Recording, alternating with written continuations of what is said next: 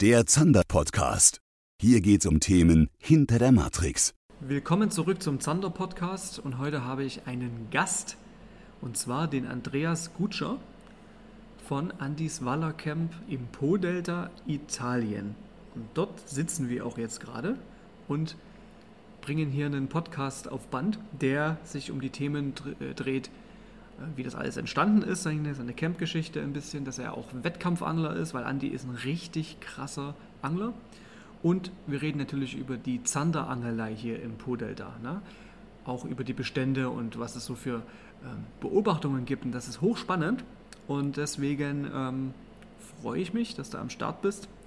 Und wir legen jetzt auch hier äh, sofort los. Andi, stell dich doch mal kurz vor und wie das hier alles ja, früher entstanden ist und wann, seit wann du hier am Po ähm, den Fischen nachstellst. Ja. Also erstmals hallo, ich begrüße euch alle recht herzlich. Ja, also mein Camp, ich bin seit 26 Jahren in Italien, bin ausgewandert mit 23, also jetzt knapp 50, noch nicht ganz 50. Und ja, damals einfach weg. Ich wollte selbstständig sein, habe mein ganzes Leben immer geangelt, bin in einer Fischerfamilie groß geworden, habe mit sechs, sieben Jahren schon am Bach, der keine 300 Meter von unserem Haus entfernt war, schon alleine geangelt, auch schwarz gefischt, gehört dazu am Anfang. Und ja, und durch das Angeln bin ich dann am Boot gestoßen, nachdem wir in Ungarn, wo wir oft waren mit meinem Vater zum Wollerangeln, habe ich mich quasi selbstständig gemacht, eigenes Boot gekauft und habe gesagt, Ende, jetzt wir fahren auf Italien. Habe einen Bericht gelesen, dass Karpfenangler Woller gefangen haben und habe meinen kleinen Bruder geschnappt, der war 17 und habe gesagt, komm, wir fahren da jetzt runter.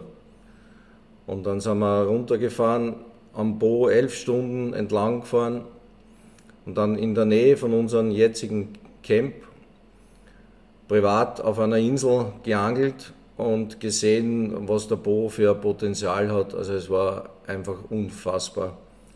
Wir waren die erste Woche waren wir zu dumm, Fische zu fangen, aber sie sind uns fast ins Boot gesprungen, die Woller. Also wir sind mittendrin gestanden und haben nur einen erwischt. Und die zweite Woche sind wir dann richtig gut ausgerüstet mit Köder, allem Bipapo. Also da haben wir gewusst, was auf uns zukommt. Und dann haben wir mit einem 4BS Ruderboot haben wir dann 128 Woller gefangen und released. Das war die, die, ersten, die erste Stunde des Catch and Release. Also damals war das wirklich noch nicht so wie heute. Die Fische, auch die wir selbst in Ungarn gefangen haben mit meinem Vater, die sind alle in der Küche gelandet. Und nachdem wir so gut gefangen haben, also am ersten Tag der zweiten Woche 35 Woller, habe ich gesagt, das macht äh, keinen Sinn, wir setzen alles zurück. Und da hat es eigentlich begonnen und das Gefühl des Zurücksetzens von so einem Riesenfisch, der 30, 40 Jahre alt ist, ist einfach unbeschreiblich. Also ich habe mich damals hundertmal besser gefühlt, den Fisch wieder schwimmen zu lassen, als einen Fisch, so einen großen Fisch, der so alt ist, älter wie ich damals, äh, zu töten und, und dann mitzunehmen. Und es hat auch meine ersten Gäste, also da hat es immer den Kampf gegeben, ich habe von Haus auf gesagt, ich mache ein Catch and Release Waller Camp. Und das waren die Gäste gar nicht gewohnt, da einen Fisch zurückzusetzen. Aber das war die Grundbedingung, dass überhaupt die Gäste herkommen. Ich habe sofort bei der Buchung immer gesagt, Catch and Release. Aber es hat lange gedauert, bis sie draufgekommen sind, auch die Trophäenangler, dass ein schönes Foto, wo Fisch und er selbst oben ist, viel schöner ist, viel geiler ist als ein, ein Kopf, ein präparierter Kopf, der an der Wand hängt. Ja, also ihr habt es jetzt schon gehört, Andi ist Österreicher. Das habe ich am Anfang gar nicht gesagt. Jetzt habt ihr es auf jeden Fall mitbekommen. Also er hat aus Österreich quasi das alles angestartet ne? und ist dann natürlich dann über das Gebirge äh, rübergefahren nach Italien und hat dann das alles hier erkundet. Ne? Und klar, die Catch-and-Release-Geschichte hat sich ja dann natürlich nicht nur beim Welsangeln, auch überall so ein bisschen entwickelt. Ne? Ähm, aber das sollte jetzt hier nicht Thema des Podcastes ja. sein. Das können wir mal extra machen, als, äh, als irgendwann mal so ein Podcast, wie das alles entstanden ist, warum Catch and Release und was es da auch wirklich für, ne, weil es immer noch heißt, das wäre verboten und sowas. Ne, da habe ich äh, sehr spannende Infos, die ich in meinem anderen Podcast reinpacke demnächst. Also gute Idee, ja. die jetzt hier reingekommen ist. Und du bist dann hier angekommen und hast das alles hochgezogen hier, das Camp aufgebaut die ersten Boote rangelegt, die ersten Gäste bekommen. Ja. Und Wallerangeln war ja natürlich der, also der Hauptkern deines, äh, ja, deines Wirkens hier die ganze Zeit. Und es heißt auch immer noch Andys Waller Camp. Und ähm, interessant ist natürlich hier mit dem Po, klar, Karpfenangeln war ja auch ein Thema, das hat man nebenbei noch mitgemacht. Ne? Erstens, weil ja. man Köderfische braucht und vor allen Dingen äh, riesige Karpfen. Und dann kamen die Zander ins Spiel. Dazu will ich mal ganz kurz ein kleines bisschen ausholen. Der Po ist ja ein eutrophes, trübes Gewässer mit hohen Wassertemperaturen. Das ist für den Zander natürlich paradiesisch, dass er dort gute Bestände, gute Brut hochbringt. Und äh, ich weiß, es war damals ein österreichischer Kollege, der, der Michael Komutzki, der hat ja angefangen mit Köderfisch, Ansitzangeln, Zander zu fangen und dann habt ihr das als Winterangelei quasi dann für euch so ein bisschen mit entdeckt, weil früher hast du ja im Winter zugesperrt. Ne? Ja. Und jetzt bist du ja nicht nur ein Wallercamp, sondern auch ein, ein Fischercamp, hast du selber gesagt. Das heißt, ähm, es kommen langsam immer mehr, ist immer noch eine Bubble, eine kleine, ne? also von, ja. einem, von einem äh, gewissen Kern der Angler, die das ja äh, wissen, ähm, hierher und angeln Zander. Ich habe das jetzt auch schon seit ein paar Jahren mit dir, mehr, mehr oder weniger regelmäßig, war schon auf eigene Faust hier mit einem Leihboot von dir unterwegs und habe mich mit den Zandern hier angelegt und ähm, weiß um das Potenzial. Und du kannst ja mal ein bisschen drüber erzählen, ähm, ähm, wie du das mit den Beständen hier ähm, selbst erlebt hast und ähm, ja, was so der Kern der Sache hier mit dem Zanderangeln ist. Ja, also wie gesagt, Zander war eigentlich ein Fisch, der für, für unser Geschäft und für mich am Anfang nicht wichtig war. Und wir haben nur ganz wenig nebenbei mit Köderfisch beim Auslegen geangelt. Es wurden damals, also ist her, ich schätze mal 15 Jahre ungefähr, äh, viele kleine gefangen, seltener großer. Und das, ich selbst dachte mir, ja, das interessiert keinen Sportangler, wenn er da am Tag 20, 30 Zander mit 40 cm fängt. Aber von denen gab es Unmengen, also unvorstellbare Mengen. Also ich selbst habe mal bei Hochwasser, da haben wir einen kleinen Altarm gehabt, den es jetzt nicht mehr gibt. Und September Hochwasser, trübes Wasser draußen, Altarm sauber, genau auf der Mischkante sind Zander gestanden, das kann man sich nicht vorstellen. Also wir haben in, zu zweit in drei Stunden 128 Zander gefangen, mit Köderfisch allerdings, aber da hätte man sicher damals auch mit Gummifisch brutal gefangen waren natürlich viele kleine. Und so hat es begonnen. Meine Liebe zum Zander war immer schon da, als Junge. Und Zander immer mehr und dann die ersten Versuche mit Kunstköder, auch dann mit Sebastian. Und, und dann ist es halt so langsam entstanden, dass es immer mehr wurde. Und ich kann mich genau erinnern, wir haben damals Ende Februar war die erste Woche, ich schätze mal auch vor zehn Jahren ungefähr, wo wirklich ein paar Sportfischer gekommen sind und die dann mit, ich schätze, es waren sechs, sieben Boote, das erste Mal in den Altarmen zu einer guten Zeit wirklich aktiv mit Kunstköder gefischt haben. Und was da dann abgegangen ist, also es war abartig. Also die Zander waren ja quasi unbefischt also wir haben da in der ersten Woche haben die sechs Boote, ich kann es nicht genau sagen, aber ich schätze mal an die 20, 90er raus. Und bis, bis ein Meter, zwei, Meter drei. Also es war unfassbar. Also da sieht man, wie man fangen kann, wenn das Wasser noch unberührt war. Also ähnlich wie der Bo in der Zeit, wo ich privat hier gefischt habe. Einfach sagenhaft. Man muss froh sein, solche Zeiten erlebt zu haben. Aber was auch klar ist, wenn der Fischdruck dann zunimmt, dass es natürlich schwieriger wird. Die Fische sind nicht blöd, die lernen dazu. Und da muss man sich halt umstellen. Wichtig ist auch, dass man sich selbst weiterentwickelt beim Angeln, immer. Das ist auch der Grund, warum ich gern Competitions fisch, weil mehr wie bei einer Competition kann man nicht lernen. Also erstens gibt man selbst 120 Prozent und man kann auch von den anderen Teilnehmern viel lernen. Wir haben da eine Community, auch mit Zias, Herbert und so weiter, ein paar Boote, die immer zusammenarbeiten und da lernt man halt brutal viel.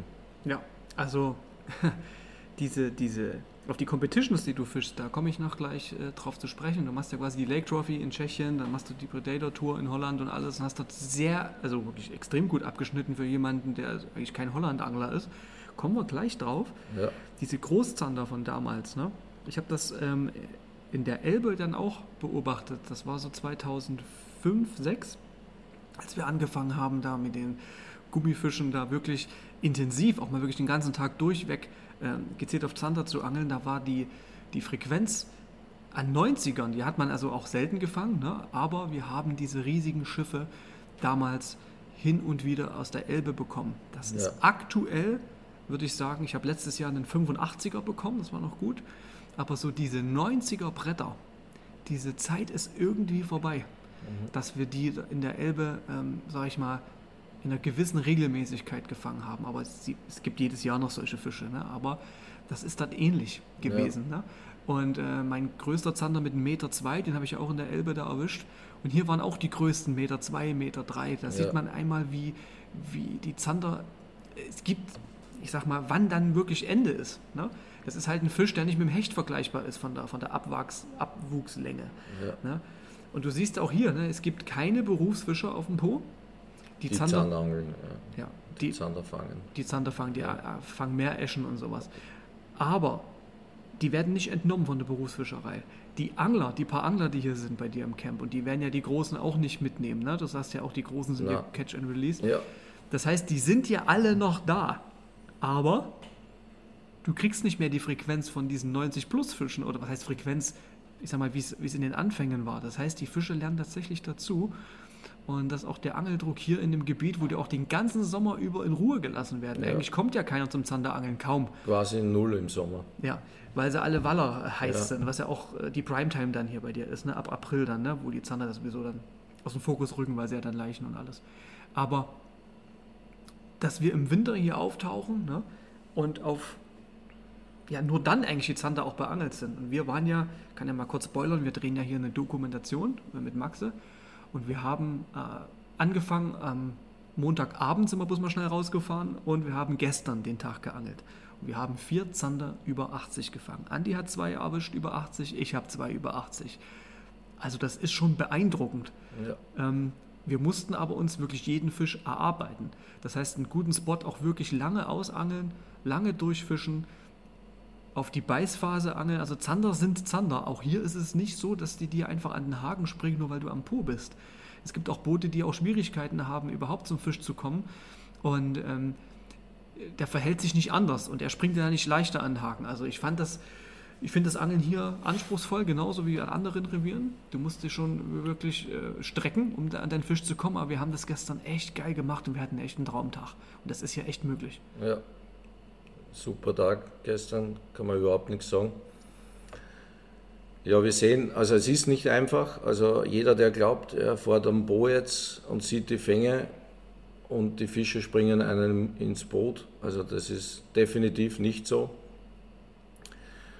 Zu der Competition muss ich sagen, es ist ein super Zeitpunkt, um etwas zu lernen, auch für mich, muss ich ehrlich sagen. Also, Du meinst den Zander Cup. ja, ja. Also du machst den- ja hier einmal im Winter, vielleicht Genau. die, die Zuhörer, die es nicht wissen, einen Zander Cup, das ist eine Trophy. Ne? Da Ja. kommen dieses Jahr waren 18 Boote da, Ja. aber so im Schnitt 15 bis 20 Boote, Ja. also Teams, Zweierteams.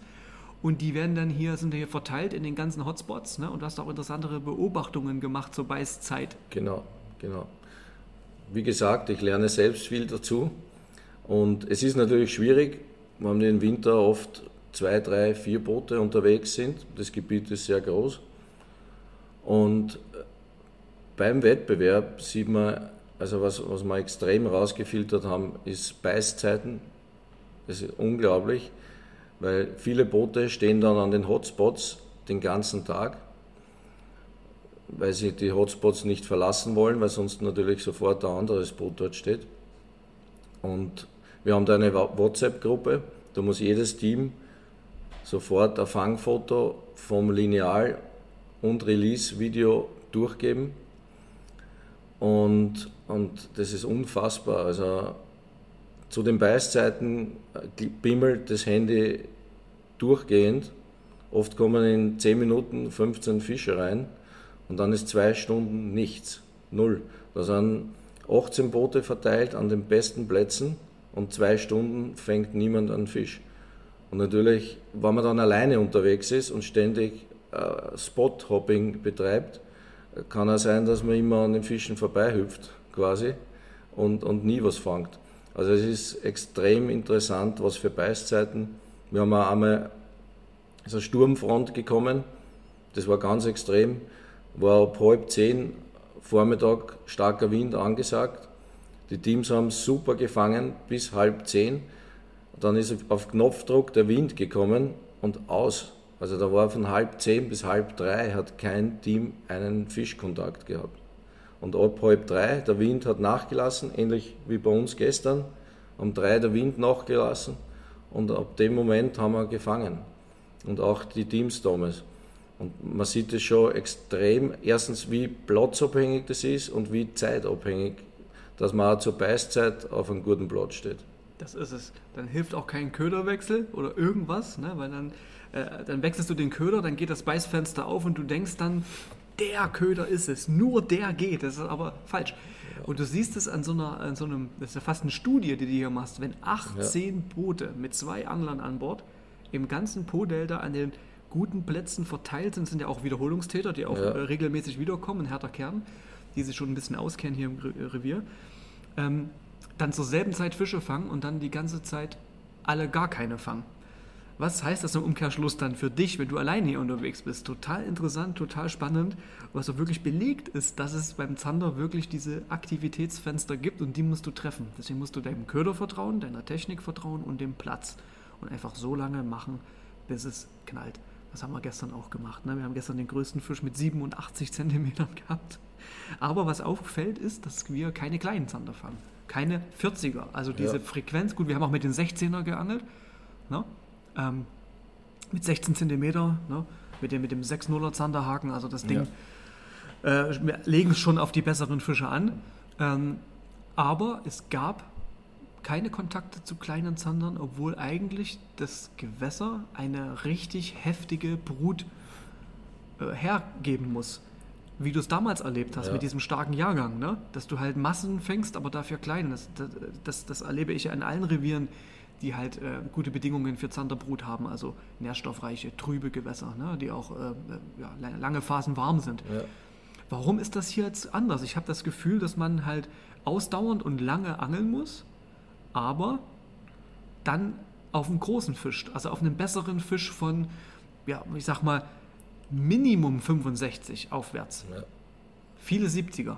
Also ich persönlich denke auch, dass die kleineren Zander den großen aus dem, aus dem Weg gehen. Also wir haben schon gesehen, äh, dass beim Cup Teams, die ganz kleine Köder fischen, dann auch kleine Zander gefangen haben aber immer einen Stock tiefer. Also die Großen stehen im trüben Fluss, wie der Po einer ist, meist sehr flach. Die meisten fischen zu tief. Und wenn man tief fischt und mit kleinen Ködern, dann fängt man kleine Zander. Aber die Cup-Teilnehmer wollen unbedingt größere Fische fangen und fischen dann natürlich den Bereich, äh, wo auch die größeren zu erwarten sind. Und würde man speziell auf die kleinen fischen, ich sage mal auch mit, mit Naturköder ganz klein, dann fängt man auch viele kleine. Vielleicht nicht gerade jetzt in der Zeit im Winter, aber im Sommer kann man Unmengen kleine Zander auffangen. Also man sieht, dass die Brut da ist, aber man kann gezielt an den kleinen auch vorbeifischen. Okay, ich habe nämlich, weil du gerade gesagt hast, Sommerzanderangel, ne? Ich war vor ungefähr, war das jetzt zehn Jahre her? Ja. Also vor zehn Jahren habe ich Andi hier besucht und habe im, habe im August eine Zandertour gemacht. Das war so witzig, weil das Leihboot, was ich bekommen habe, da staken diese, diese Zanderangeln drin und alle anderen Boote am Steg waren mit diesen Wal- Wallerrouten ausgestattet. Das sah aus, als wenn wir das Team Köderfisch gewesen wären, die halt für die Welsangler die Köderfische besorgen.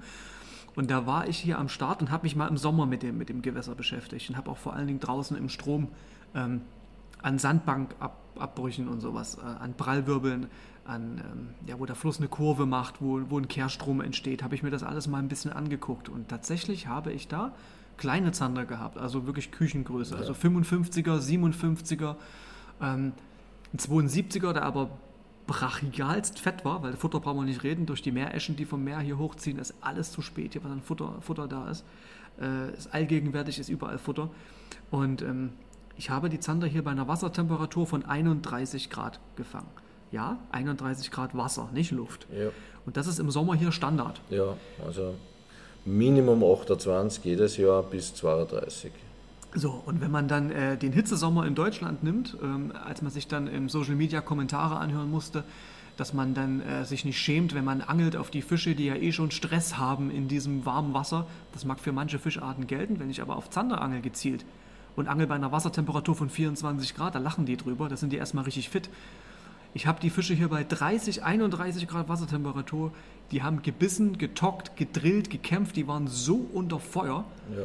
Also von, dass der irgendwie geschwächelt hat oder irgendwas, da war überhaupt nichts von zu merken. Da war eine Spannung in dem Fisch. Der ist mir ja, der hat im Kescher, der hat ge, gezappelt, hat gar nicht mehr aufgehört. Also die haben so eine Kraft in diesem warmen Wasser, weil ja natürlich auch im Fluss die Sauerstoffsättigung durch das fließende Wasser Ja. natürlich auch gegeben ist. Also das, der, der, Faktor haut ja hin. Ne? Und ich habe dann in den Altarmen auch ein bisschen geangelt und nur kleine Zander gefangen und habe aber im Strom die Fische gehabt. Ja. Aber die waren extrem verteilt. Also ich musste mich ganz schön strecken. Ich habe keinen Spot gefunden, wo ich sie ein bisschen komprimierter am Wickel hatte. Ich habe sie hier und da und dort zusammengesammelt. Ne? Äh, mit, mit den Erfahrungen, die ich auch von dem Flussangeln aus Deutschland mitgebracht habe. Ähm, jetzt im Winter ist es aber eher so, dass sich diese zwei großen Altarme, die du hier hast, Ja. bei dir in Campnähe, Genau. die sind ja ein Segen. Ne? Würdest du sagen, das ist ein Winterlager oder eher so ein Pre-Spawn-Ding, dass die Zander quasi weit bevor sie laichen, ähm, die Rogner auch dort reinziehen, weil auch dort drinnen angestammte äh, Laichgebiete sind? Also ich würde sagen, es trifft beides zu. Es ist ein Winterlager, weil die Fische generell im Winter, wenn die Ak- Aktivität nicht so hoch ist, also bei allen Fischen, auch beim Woller, suchen eigentlich strömungsberuhigte Zonen oder strömungsfreie Zonen. Und dadurch kommt schon, dass im November in den Altarmen schon die Konzentration an Zander höher wird und, und Richtung Laichzeit natürlich immer mehr. Also Richtung Mitte April oder Mitte März bis Mitte April. Da sind natürlich die meisten dann drin. Wir befischen die bis Mitte März im Normalfall, damit sie dann direkt in der Laichzeit Ruhe haben. Und es ist dann so, dass vom November weg eigentlich bis Ende Februar immer besser wird. Also man merkt schon, dass da immer wieder Fisch nachkommt und, und die Angelei auch besser wird. Natürlich mit Phasen, auch im Jänner, wenn das Wetter sensationell ist, wenn man das erwischt, dann kann man Sternstunden erleben. Und, aber da sind sie noch verteilt im Fluss und in den Altarmen. Also Jänner fangen wir die meisten Großen noch im Fluss, aber dann in der Nähe der Altarme. Also die Fische positionieren sich schon in der Nähe der Altarme. Wir haben auch sehr oft schon andere Flussabschnitte probiert, die sensationell ausschauen, aber halt 10, 15 Kilometer entfernt von den Altarmen. Und da ist der Bestand gefühlt nur 10% von der Dichte, die wir haben rund um unseren Altarmen. Also die Altarme sind wirklich ein Segen für uns, weil der Zanderbestand im Bereich der Altarme gefühlt zehnmal so hoch ist. Ich war ja vor zwei Jahren das letzte Mal bei dir mit Tino, mit dem Kollege, und da haben wir ja auch im Januar hier geangelt. Ja. Und da weiß ich noch, da habe ich den Brückenwächter da an der, an der Rohrbrücke vertikal rausgekitzelt. Ja. Ne? Wer das YouTube-Video gesehen hat, ne? Ähm, das war ja auch wieder Zanderangeln am Po, wie habe ich das genannt? Zander, Zander im Wallerfluss ne? oder so. Ähm, den habe ich auch im Strom dann draußen gekriegt, den großen. Wir haben aber auch gute Fische im Altarm gefangen, aber dann eher mittlere, ich sag mal so von 65 bis 75. Ja. Und den großen draußen halt dann im Strom. Ähm, sehr interessant. Ich bin jetzt, also jetzt ist es ja, Ende Februar, sind wir jetzt hier. Wir wollen das im März halt nicht machen, weil März, naja, Mitte März dann schon langsam, du merkst dann, dass, Ja. die, dass die Milchner sich ja schon pigmentieren und Nester bauen, noch ungefähr zwei, drei Wochen vor der Laichzeit. Also ab 12, 13 Grad Wassertemperatur Ja. fangen die ja an erst zu laichen. Ne? Jetzt haben wir acht. 8 Grad Wassertemperatur haben wir jetzt gerade. Und das ist auch eine Beobachtung, dass die Zander in ihren angestammten äh, Laichgebieten auch weite Strecken zurückziehen, um dort wieder hinzukommen, merke ich ja auch im, in Mecklenburg, im Müritzgebiet. Da ist es genau das Gleiche. Ich habe mich da auch mal zwei Wochen lang rangehängt in diesem ja, Südmüritzgebiet. Das habe ich 2017 gemacht, da habe ich mich mal zwei Wochen am Stück, nicht jeden Tag durchgeangelt, sondern ich habe das Boot oben gelassen und bin immer mal zwei Tage angeln gefahren, dann drei Tage nicht und innerhalb von 14 Tagen war ich da vier, fünf Mal da. Und habe gemerkt, dass ab einer Wassertemperatur von 8 Grad das erst anfängt, dass die wirklich auch von dem großen See, von dem Hauptsee dort hineinziehen. Dass das Ja. erst dann losgeht. Und das ist hier wahrscheinlich ähnlich, ne? dass die im Sommer wahrscheinlich auch kilometerweit verteilt sind auf dem Strom und dann dort diese Dinger wieder äh, aufsuchen. Ja. Das ist absolut spannend. Das ist das eigentlich eine Pre-Spawn-Season, die du hier quasi in Ja. dem Moment hast, die du dann im Winter dann äh, ja, Möglichkeiten hast, dass du so einen großen Brückenwächter, der dann hier ähm, im Altarm auftaucht, dann natürlich fängst. Das Wasser ist ja hier recht trüb.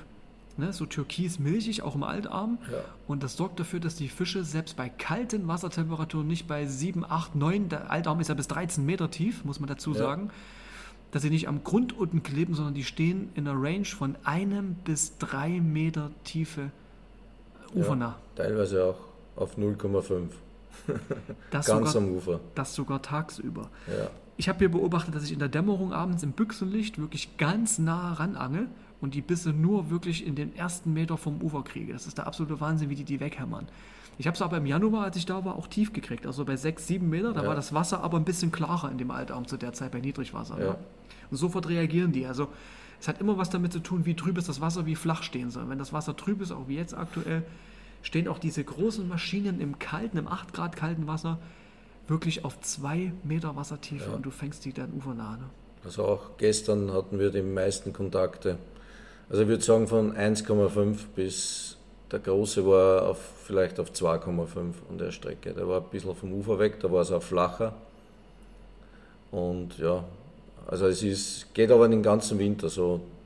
Also es ist kein, kein Phänomen jetzt, weil es Richtung Laichzeit geht, sondern wirklich ein Phänomen, der sicher von der Wassertrübung abhängt. Voll, total. Das sehe ich auch in den Flüssen äh, in Deutschland. Sobald das schön eintrübt, stehen die extrem flach. Ne? Deswegen Ja. gibt es keine geheime Zanderstelle, sondern das ist eigentlich immer nur trübungsabhängig. Und wir machen ja dieses eine Art Powerfischen, ne? also mit Ja. dem Bugmotor ganz langsame Fahrt voran, vorausziehen und dann fischen wir diese, diese Ufer ab. Und wo wir Bisse bekommen aktuell oder Plätze, die immer wieder Fisch produzieren, die angeln wir auch länger aus bis auf eine Beißphase. Und so war es ja auch dann gestern, ne? dass wir quasi eigentlich nur den einen Platz äh, lange durchgenagelt haben und dann wirklich Punkte, punktgenaue Würfe machen, bis vors Ufer mit der Rute mitgehen, mit Gefühl. Das geht nämlich ganz steil runter. Das ist gar nicht so einfach, ein bisschen schräg anschneiden, dass du auch, dass der Köder auch attraktiv läuft. Und ähm, Andi gestern eine kleine Anekdote, er hat einen Hänger gehabt und schnipst die Schnur, ne? Und der Köder schnipst so ein bisschen, wackelt da an dem Stein rum und in dem Moment, wo er den rausschnipst, hat er einen Fisch dran. Dann ist der Zander Ja. neugierig geworden. Er ist hingekommen an diesen schnipsenden Köder, weil das ja irgendwie unter Wasser klappert oder Ja. irgendwas. Stellt sich mit der Maulspitze genau davor, ne? so ticken die auch. Ne? Die sind ja langsam neugierig ohne Ende, Ja. kommen hin und in dem Moment, wo der sich löst, saugt er den weg. Ja. Absoluter Wahnsinn. Also Das war gestern eine Story, äh, haben wir auch im Film verewigt. Also es ist mir auch schon öfter passiert. Also es war nicht das erste Mal, es ist schon öfter passiert, dass beim Hängerlösen dann ein Biss kam. Teilweise auch noch hängend. Also die haben dann den im Ast hängenden und zappelnden Gummifische Gummifisch weggesaugt und dann war er frei quasi. Also die haben selbst den Hänger für uns gelöst. Ja, da hat er ordentlich Dampf mit seinem Absinkbiss, ne? Äh, ja. Oder mit seinen Backen, ne? die diesen Tock in der Absinkphase ja. verursachen, dass er den nach hinten rauszieht. Der Zander als Hängerlöser, das gefällt mir. Ähm, was du auch machst, ist ja äh, Competitions-Angeln. Also ja. du verlässt ja dein, dein Wallercamp hier am Po und du bist ja nicht nur auf dein Revier hier komplett fixiert, sondern du bist ja ein versierter Angler, der auch weite Strecken abreißt. Du hast ja ein Bassboot gekauft, habe ich gesehen. Ähm, und du fischst die äh, Predator Tour in Holland, ne? hast ja zum ersten Mal mitgeangelt ne? und hast ja echt gut abgeschnitten. Ja, also war fürs erste Mal war super. Ich will nur kurz ausschweifen, warum ich Competitions fisch. Äh, bin jetzt seit 26 Jahren Guide und fische das ganze Jahr für die Gäste. Bring die zum Fisch, zum Lebensfisch. Es macht mir irrsinnig Spaß, sonst, also ich freue mich mit den Gästen mit. Auf meinem Gewässer freue ich mich mehr, wenn Gäste Fische fangen, als wenn ich selbst einen Fisch fange. Es ist wirklich so. Und sonst würde das auch nicht 26 Jahre durchhalten, weil die meisten Guides, die ich eingestellt habe, da ist nach drei Jahren ist Ende. Die halten das, dann können die keinen Fisch mehr sehen, keine Gäste mehr sehen. Und das ist auch oft so, der will natürlich selbst auch Fische fangen und die Möglichkeit hat er halt als Guide, wenn das Geschäft läuft, nicht oft. Das heißt, er muss nur mit den Gästen raus und das halten die irgendwann nicht aus. Und mir macht es eigentlich Spaß, den Gast zum Lebensfisch zu bringen. Aber es ist dann ganz was anderes, wenn ich dann für mich selbst fische. Und deswegen fahre ich oft weg, fische meine Cups, Competitions, alle Fischarten, also Karpfen, Raubfische, alles bunt gemischt. Und es ist dann wieder ein ganz eigenes Gefühl, wenn man mal, wenn man das ganze Jahr für Gäste fischt und dann für sich selbst fischt. Das ist ganz was anderes. Und, und ich bin der Typ, ich brauche ein bisschen einen Ansporn, einen Wettkampf. Und, und das gefällt mir. Ich war in früheren Zeiten ein Fußballer und das Sportliche und Wettkampfmäßige habe ich einfach im Blut. Und das brauche ich. Und es gibt nichts Schöneres, wie schöne Fische zu fangen und dann an dem Gewässer der Beste zu sein. Also ich versuche immer das Beste rauszuholen. Die, die mich kennen, die wissen das. Meine Bootspartner haben schon oft gelitten, aber mir macht es einfach irrsinnig Spaß. Für mich ist das Urlaub. Die meisten können nicht verstehen, dass man das ganze Jahr angelt und dann in Urlaub zum Angeln fährt. Also da schütteln die meisten den Kopf. Aber es ist tatsächlich ganz was anderes. Und da fische ich für mich selbst, kann mich auf mich konzentrieren und es ist einfach geil. Und äh, wie gesagt, bei Data Tour vor eineinhalb Jahren das erste Mal dort gefischt mit, mit Schmidt Josef. Und das Wasser noch nie gesehen.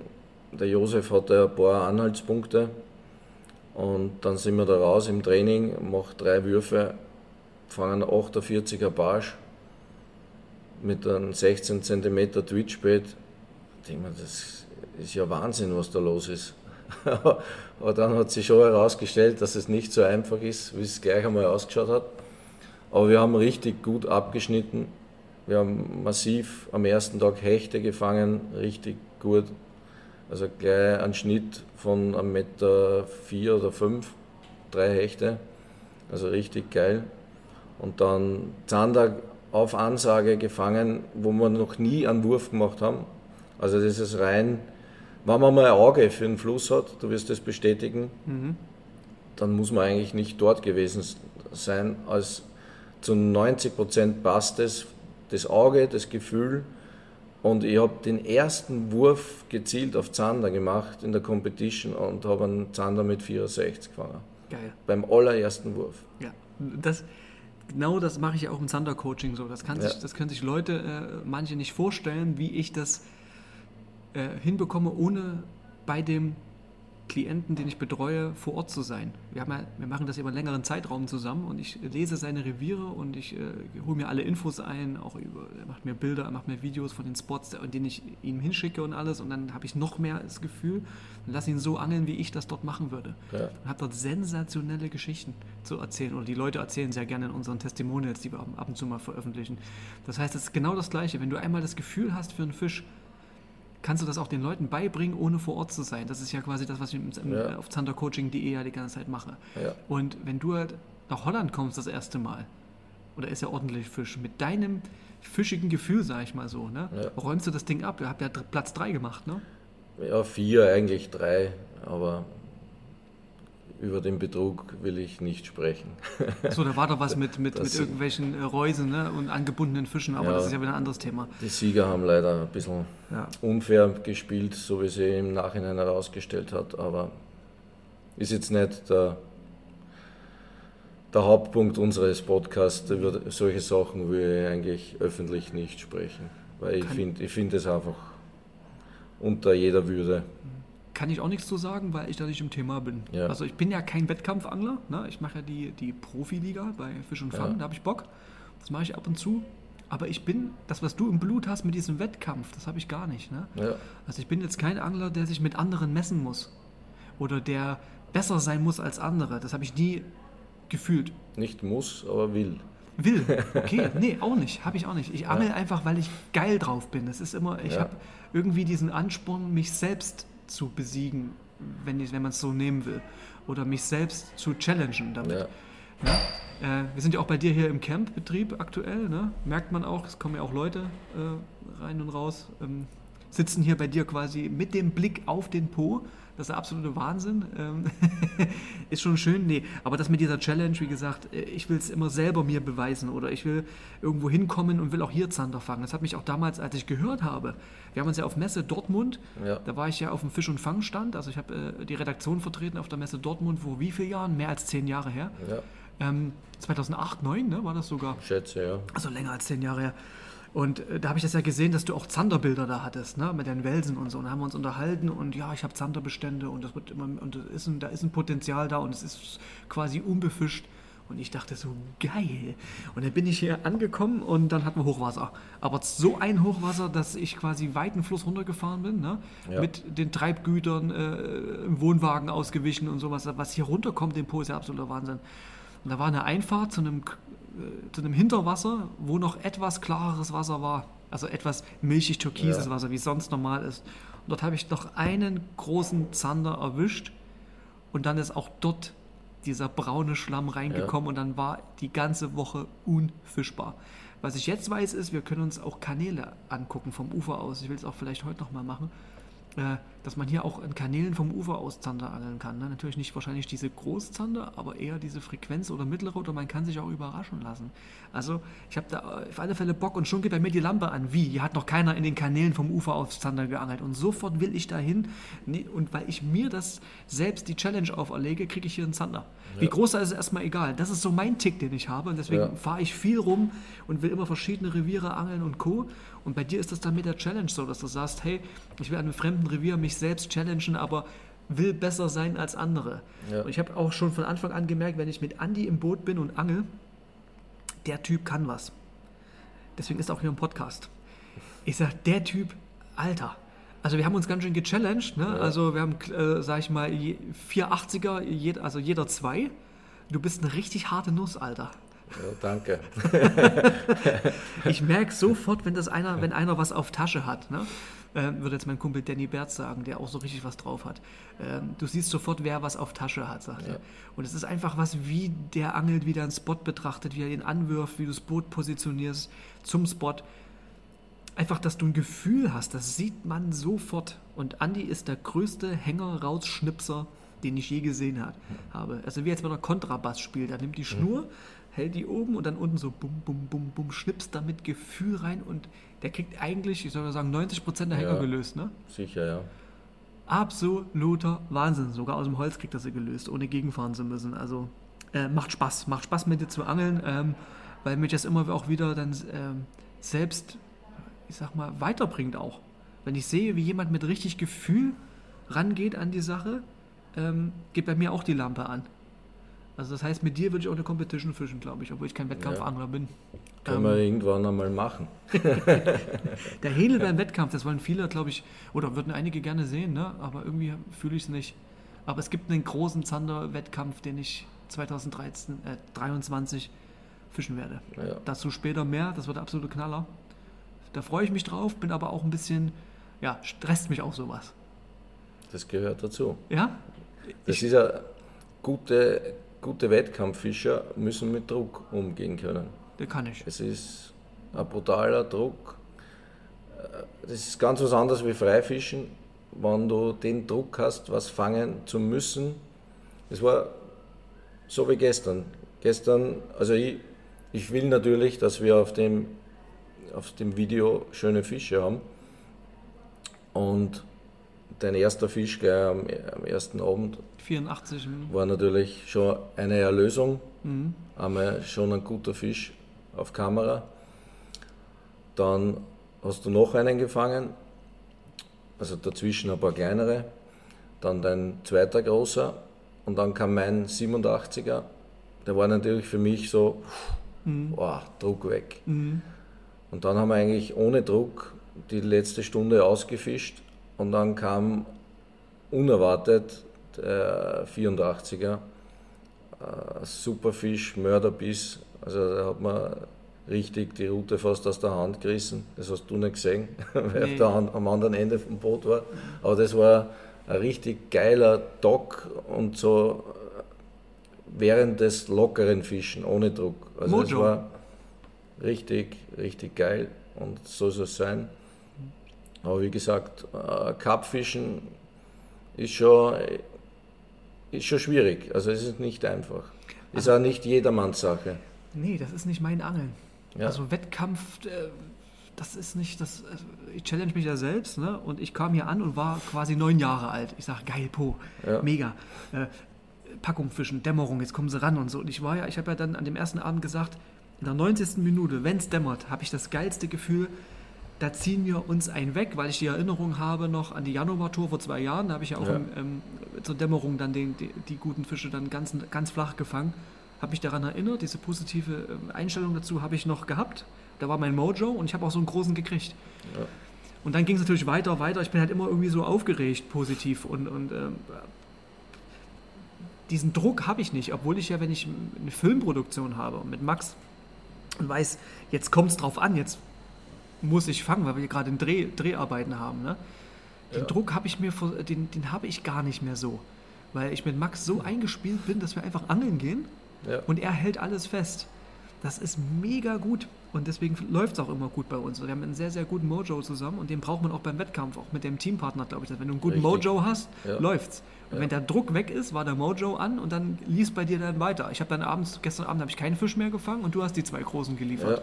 Ja. Da ist das komplett umgeswitcht. Es gibt immer einen, der fängt, ist, äh, in dem Moment gerade Ja. und der andere irgendwie weniger gerade. Das ist ganz normal. Das ist, aber ich habe schon gesehen, bei dir, du hast richtig was, richtig was drauf. Ja, den Lipno Stausee, die Lake Trophy hast du ja auch gewonnen. Ja, Zweimal in Tschechien. ja. Gleich beim, beim ersten Mal Ja. mit meinem Sohn. Also es war eine richtig geile Geschichte. Es war 2013. Hingefahren, das Gewässer noch nie gesehen. Eigentlich einen Trainingstag.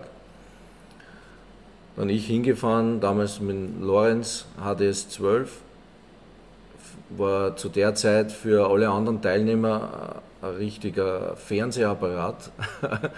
Die meisten hatten äh, nicht einmal 9 Zoll Geräte und habe die, das mit Sidescan das Gewässer abgescannt. Also wir sind wirklich drei, vier Stunden gefahren, Sidescan, Punkte markiert, Bäume, Wälder, ist ein Stausee, der überschwemmt wurde, also auch Häuser, Straßen, alles Mögliche. Habe das abgescannt, haben wir die Punkte, die ich dachte, die sind gut markiert haben dann nach vier Stunden begonnen zu angeln. Also das ist Tatsache. Noch nie auf dem Gewässer gewesen, noch nie einen Köder reingesetzt. An, an schöne, eine schöne Baumwurzel entdeckt in einem Wald, also größer und höher wie die anderen. Dorthin gefahren, stehen geblieben, sag mein Sohn, lass da einmal vertikal einen Zanderköder runter, 6,5 Meter Tiefe. Der lässt da runter, ich will gerade meinen Köder montieren, auf einmal schreit er, Papa, ich habe einen. Sag ich, was? Scherz. Dreh mich um, wirklich. Also runtergelassen, Arme hochgehoben und bang, wir haben nach fünf Sekunden Angeln am Liebner den ersten Zander gefangen. Also es ist eigentlich wie ein Lotto-Sechser, muss man ehrlich sagen, aber das sind so Sachen, die sind eigentlich unglaublich. Und auch diese eine Wurzel hat jeden Tag geliefert. Also wir sind da dann drei Tage Competition hingefahren und haben nie länger wie zehn Minuten gebraucht, um uns, damals hat man nur einen Zander äh, in die Wertung bringen müssen. Also wir haben nie länger als zehn Minuten gebraucht, um den Zander dort wegzuholen. Die Gutschers. Ja, und das war eigentlich in einer Zeit, wo es sehr schwierig war, also wo 50 Prozent aller Teams überhaupt keinen Zander gefangen haben. Also du machst da, machst da mit deinem Sohnemann, ne? Das Ja. ist der Andi Junior. Ja. Ne? Du bist ja mittlerweile der Andi Senior, kann man Ja. schon sagen. Ne? Er, er ist ja auch hier Guide bei dir und unterst- unterstützt dich hier im Camp. Ist ja in Richtig. Italien geboren, zweisprachig aufgewachsen Ja.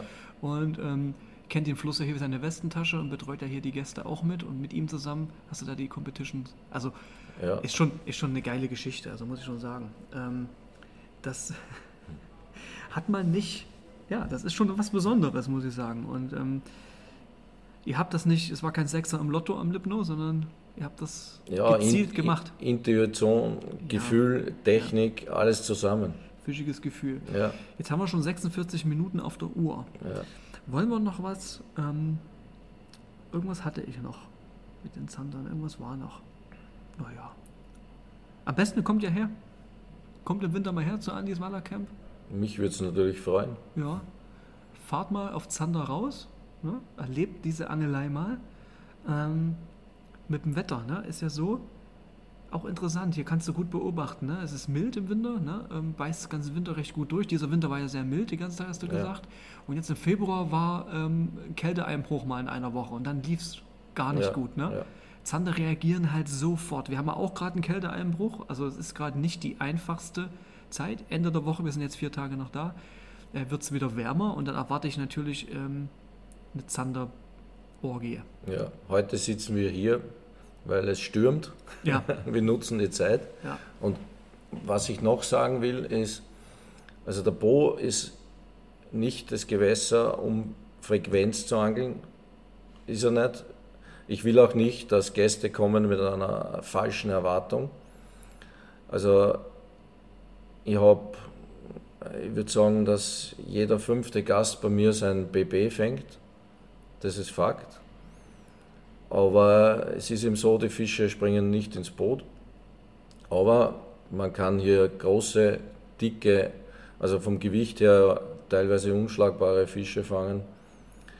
Und, und ja, mit der Einstellung sollte man halt herfahren, dass man sein BB eventuell verbessert, aber nicht, dass man 20, 30 Zander am Tag fängt. Also in, an guten Tagen kann man mal 10, 15 Zander fangen, das ist möglich. Ist ja jetzt beim Cup, hat ein Team auch 13 Zander gefangen, obwohl es natürlich viel schwieriger ist, wenn da 18 Boote fischen. Also 13 Fische bei der Competition ist schon, ist schon eine Ansage, ist schon sehr gut. Aber man muss hierher kommen, um schöne Fische zu fangen. Du hast ja viele Österreicher, ne? die fahren mit dem Auto her. Ne? Wir sind von Berlin aus geflogen nach Venedig. Ne? Entweder Ja. Marco Polo oder, äh, wie heißt der andere? Ähm, Treviso. Treviso. Und dann ähm, fährt man mit dem Leihwagen am besten, holt man sich da ein, fährt man ja her. Das sind 100 Kilometer, ist im Ja. Camp. Und ringsherum sind äh, leckere Italiener. Haha. Äh, Ja. Kann man schön Pizza essen gehen. Und ähm, also machen wir natürlich hier auch. Und ähm, ist gar nicht so weit weg. Also ich fliege eine Stunde 15 von, von, von, vom BER äh, nach Ja. Venedig. Eine Stunde mit dem Auto hierher und schon ist man hier. Das ist zwar Wahnsinn, ist das.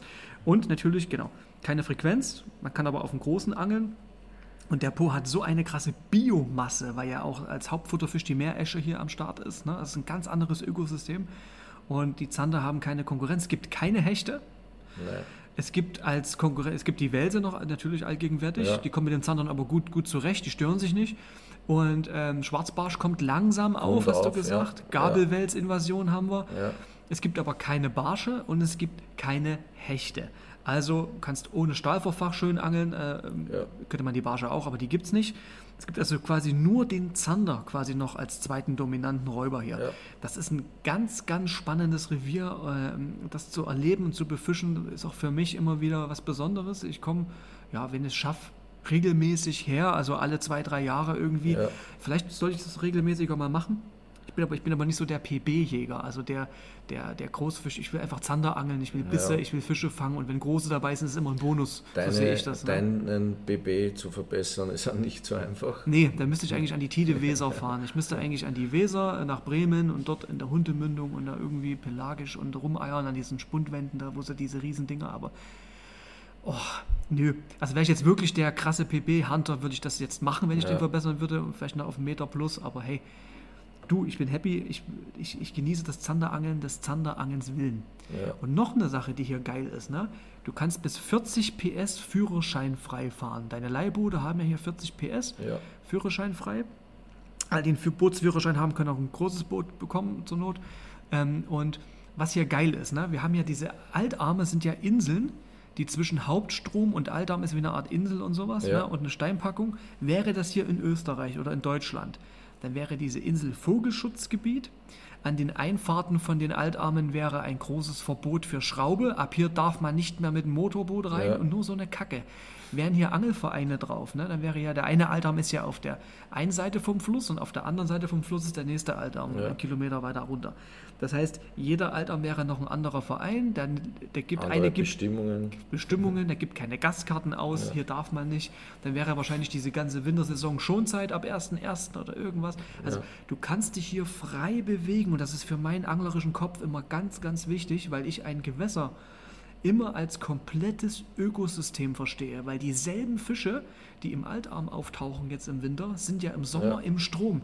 Das heißt, diese ganze Ma- Vereinsmeierei und Abschnitte machen und, und Dinger, wie es an der Donau in Österreich oft ist und sowas, da schnürzt mir die Brust zu, weil ich das nicht verstehe, weil, weil, weil ich immer ein komplettes Ökosystem und hier kann ich mich, auch jeder Gast, frei auf diesem Ökosystem bewegen und kann je nach Jahreszeit, wenn ich hier bin, dort fischen, dann da fischen. Ja. Ähm, es ist einfach genial und das, das ist diese, diese Freiheit zu haben, diese anglerische Freiheit, wirklich dein Wissen über die Zielfische komplett ausschöpfen zu können. Das tut mir so gut, deswegen bin ich ja auch so gern ähm, irgendwo auch wie in Schweden oder Ja. auch hier bei dir in Italien gern mal unterwegs. Ne? Das, das ist der Vorteil, wenn man in einem Land ist, wo die Sportfischerei auch eine gute Lobby hat. Mhm. Also Italien ist Sportfischen extrem gut aufgestellt. Haben wir die meisten Verbände, wo es dann Weltmeisterschaften gibt und so weiter. Das wird alles von Italien aus eigentlich organisiert. Ich fische auch Weltmeisterschaften mit. Bin auch voriges Jahr beim ersten Antreten habe ich leider die Blecherne gemacht in Tschechien, Platz 4 um einen Punkt hinter Platz 3. Also sensationelles Ergebnis beim ersten Mal bei einer Raubfisch-Weltmeisterschaft. Vierter, auch das Gewässer noch nie gesehen. Eigentlich ist es abgelaufen wie um Lipno. Mhm. Gefühlsplätze gesucht, die dann wirklich sofort geliefert haben. Thunfischangeln machst du doch auch noch. Genau. Du bist ja gar nicht weit weg von der Adria, weil ja du bist ja, Ja. im Po-Delta, Ja. also im Unterlauf des Po, der sich dann auch anfängt zu verzweigen und langsam salziger wird, aber Ja. hier ist noch kein Salz. Ähm, und du hast dort ein Boot liegen und du fährst auch Spinnfischen auf Thunfisch raus. Ja. Nur mal, noch mal ganz zum Schluss noch mal hinten Ja. rangeklemmt. Wahnsinn. Dummfischen, also ich sage mal, Dummfischen ist mein zweites Hobby. Und ich mache das seit 26 Jahren oder 25. Das erste Jahr habe ich es nicht gemacht. Da ist nur ganz kurz Geschichte zum Dummfischen. Ich war schon ein Jahr hier, ist ein Gast gekommen, er hat Dummfischen gebucht. Mittlerweile ein Freund von mir, ein langjähriger. Äh, sage ich, okay, ich habe gar nicht gewusst, dass da Thunfische gibt. äh, ich fahre mit. Na, mitgefahren, 100 Kilo Thunfisch gefangen, nächste Ausfahrt wieder so einen Brummer. So, ist, ich brauche so ein Boot. Und erzählt es einem Gast von mir, der gut beducht war. Sage, wir sind da raus, haben gleich zwei Thunfische gefangen. Der hat auch keine Ahnung gehabt, dass da Thunfische gibt.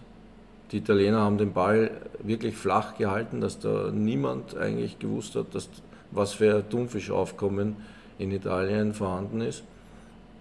Auf alle Fälle kommt der Gast 14 Tage später mit einem Boot. Okay, was machen wir jetzt? Ja, wir fahren Thunfischen. Sag ich, kennst du dich aus? Sage ich, ich war nur zweimal mit. Na, na, wir fahren einfach. Okay, Boot, Boot geslebt, raus und fangen original an Thunfisch mit 286 Kilo. Nicht dein Ernst. Bei der ersten Ausfahrt. Vier Stunden Drill, dann in der Nacht zurück, also gedrillt bis ins Dunkle, dann in der Nacht zurück. Niemand hat sich ausgekannt. Dann sind wir vor der Hafeneinfahrt gestanden in der Nacht. Äh, wir haben nicht gewusst, wie wir reinkommen und habe einen Freund angerufen, der das Boot dort liegen hat. Und, und der hat uns dann geholt, weil wir wollten das Boot nicht am ersten Tag schrotten. Natürlich, GPS war nicht aktiviert beim Rausfahren. Damals hat es ja vor 25 Jahren noch niemand so wirklich ausgekennt mit den Dingen. Das ist alles in den Kinderschuhen gestanden. Fakt ist, dass wir dann äh, gut wieder nach Hause gekommen sind, gefangen haben, am nächsten Tag raus 224 Kilo, am nächsten Tag 186, 182 und dann 103. Das waren unsere ersten fünf Tage Thunfischen auf eigene Faust. Also es war, und dann war ich derartig geflasht, natürlich, dass, dass ich nur mehr ein Jahr durchgearbeitet habe, um, um zu sparen, damit ich mir so ein Boot kaufen kann. Und dann, äh, also ich habe das erste Jahr dann mit dem Boot von meinem Freund gefischt. Und, und äh, wie das Geld zusammen war, sofort ein Thunfischboot gekauft. Und da, da hat es dann begonnen, dass ich auch dann mit Gästen rausgefahren bin. Wahnsinn. Also, das könnt ihr hier auch erleben. Jetzt haben wir fast die Stunde voll. Ja. So lange hatte ich noch nie einen Podcast gehabt. Ich hoffe, du hast es bis hierher geschafft oder in zumindest in Etappen angehört. Ne? Meistens beim Autofahren ähm, zur Arbeit oder das ist eine gute Autobahnbeschäftigung. In dem Sinne, ähm, kommt ihr her. Andis Wallercamp findet ihr überall im Internet. Äh, gerne nochmal zum Zanderangeln. Wir fahren heute Abend vielleicht nochmal raus oder gehen an die Kanäle vom Ufer aus ran und äh, drehen ja diese Doku Zander Italia auf YouTube falls sie schon draußen ist, wenn du den Podcast hörst, guck dir das Ding an.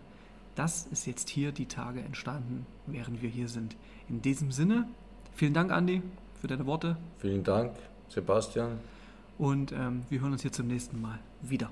Bis bald. Dickes Petri Heil. Bis zur nächsten Folge.